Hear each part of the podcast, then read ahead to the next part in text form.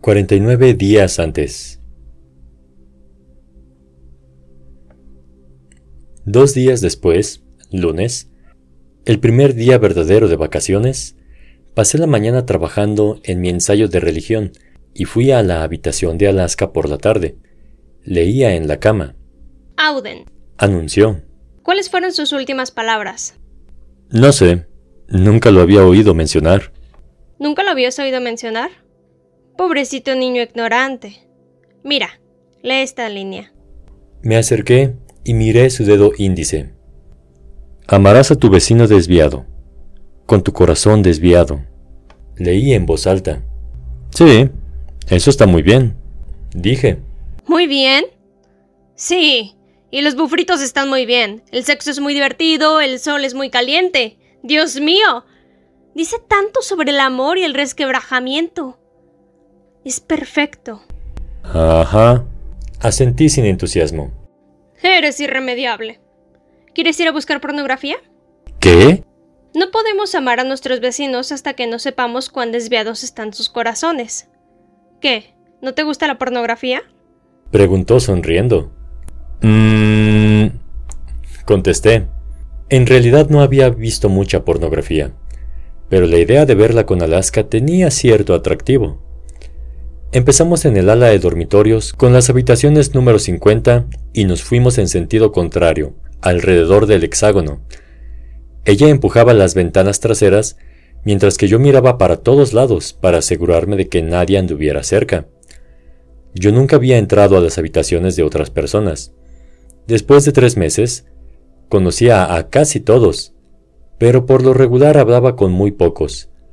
Con el coronel, Alaska y Takumi, básicamente. Sin embargo, en unas cuantas horas, conocí bastante bien al resto de mis compañeros.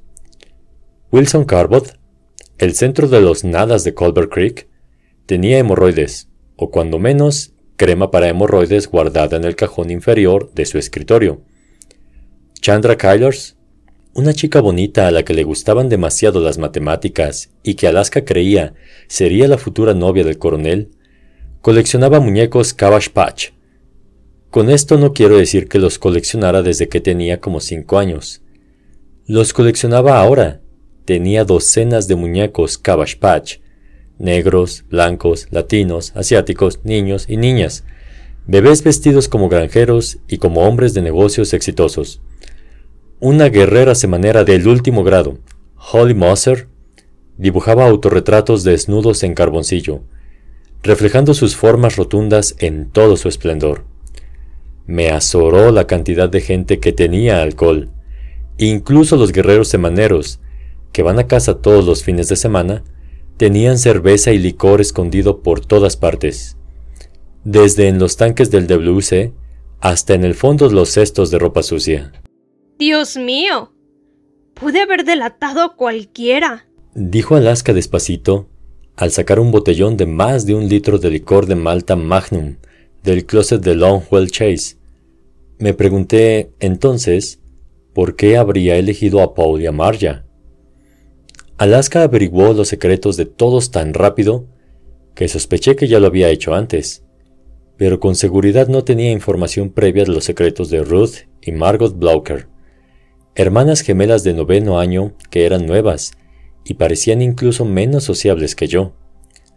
Después de meterse a rastras en su habitación, Alaska miró a los lados un momento y luego se acercó al estante de libros.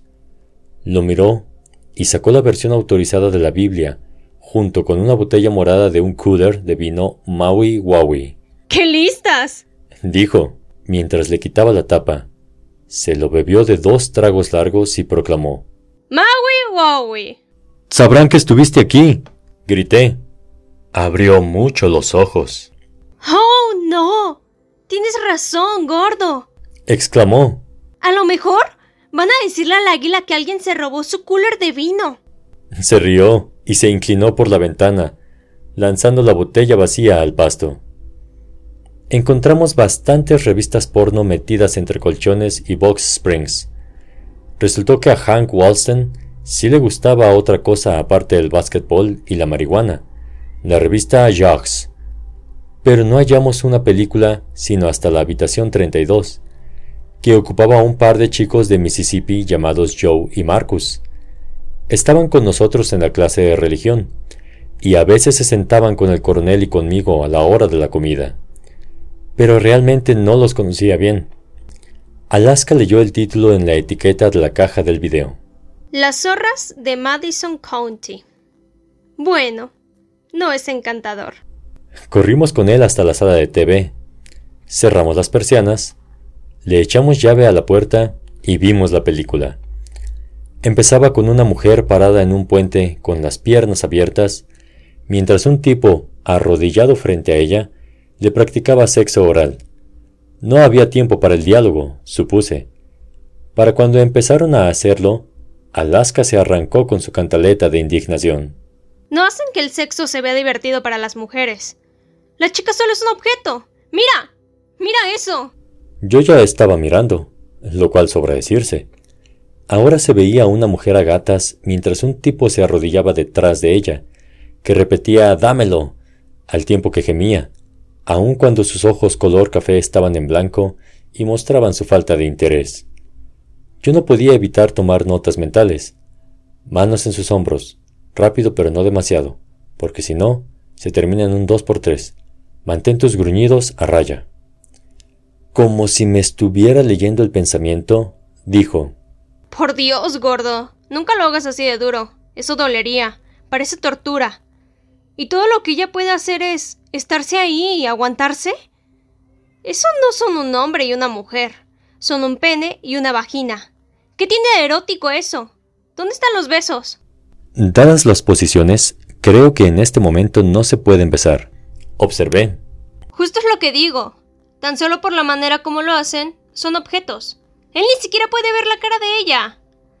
Eso es lo que le puede suceder a las mujeres, gordo. Esa mujer es la hija de alguien. Esto es lo que ustedes nos hacen hacer por dinero. Bueno, yo no. Me defendí. Digo, no técnicamente. Yo no... Bueno... Yo no produzco películas porno. Mírame los ojos y dime que esto no te calienta, gordo. No pude. Se rió. Estaba bien, dijo. Era sano. Luego se levantó, detuvo la cinta, se recostó de panza en el sofá y murmuró algo. ¿Qué dijiste? Me acerqué a ella y coloqué mi mano en la hendidura de su espalda. Shh, estoy durmiendo. Así tal cual, de 100 kilómetros por hora a dormirse en un nanosegundo. Yo quería acostarme junto a ella en el sofá, abrazarla y dormir, no coger, como en esas películas, ni siquiera tener sexo, solo dormir juntos, en el sentido más inocente de la frase.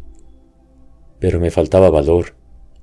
Ella tenía novio, yo era torpe, ella era preciosa, yo era un aburrido sin remedio, y ella era fascinante hasta el infinito. Así que regresé a mi habitación y caí sobre la litera inferior, pensando que si las personas fueran lluvia, yo sería llovizna y ella un huracán.